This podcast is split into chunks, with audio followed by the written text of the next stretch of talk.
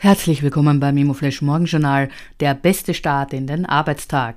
Am Mikrofon begrüßt Sie Elisabeth Fürst. Diese Ausgabe widmet Ihnen das Immo Future Lab. Knappe Ressourcen, grenzenlose Chancen.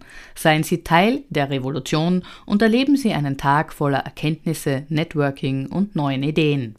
Sichern Sie sich jetzt Ihre Tickets für das Immo Future Lab am 9. Mai 2023, der Kongress der Zukunft. Heute ist Dienstag, der 2. Mai und das sind die Schlagzeilen. AK fordert Mietpreisbremse. Pünktlich zum Monatswechsel fordert die Arbeiterkammer erneut eine Mietpreisbremse. Geht es nach den Verbraucherschützerinnen, sollen die Mieten nicht öfter als einmal im Jahr erhöht werden und die Anhebung soll auf 2% begrenzt werden. Das soll so lange gelten, bis es zu einer großen Mietrechtsreform kommt. Strasser verlässt Sozialbau. Der Vorstandsvorsitzende der Sozialbau AG, Christian Strasser, legte per Ende April sein Amt nieder. Grund dafür seien unterschiedliche Vorstellungen zwischen Strasser und dem Aufsichtsrat über die Ausrichtung des Unternehmens.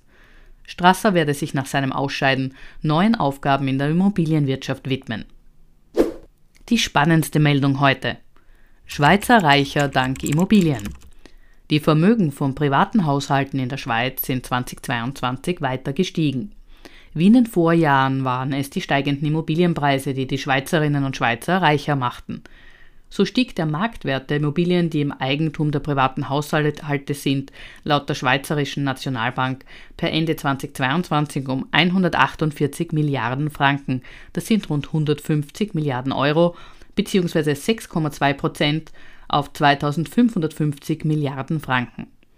Grund für diesen, wie bereits im Vorjahr, starken Anstieg waren laut SNB die weithin steigenden Immobilienpreise. Das waren die wichtigsten Informationen zum Tagesbeginn.